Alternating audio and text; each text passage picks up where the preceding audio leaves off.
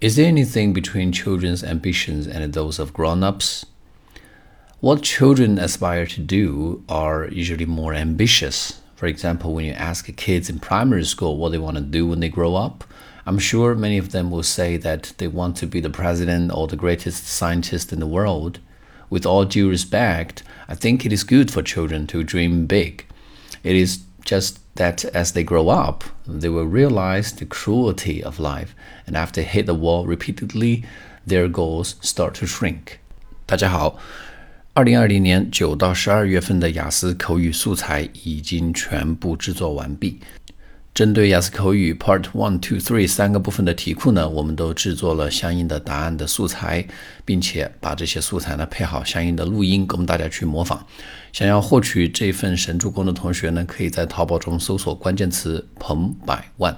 距离考试时间还比较久的同学呢，可以直接向客服索取一份题库的 Word 版本。可以尝试呢，根据自己的语言水平呢，去设计自己的素材。So that's all for today. Good luck with your test.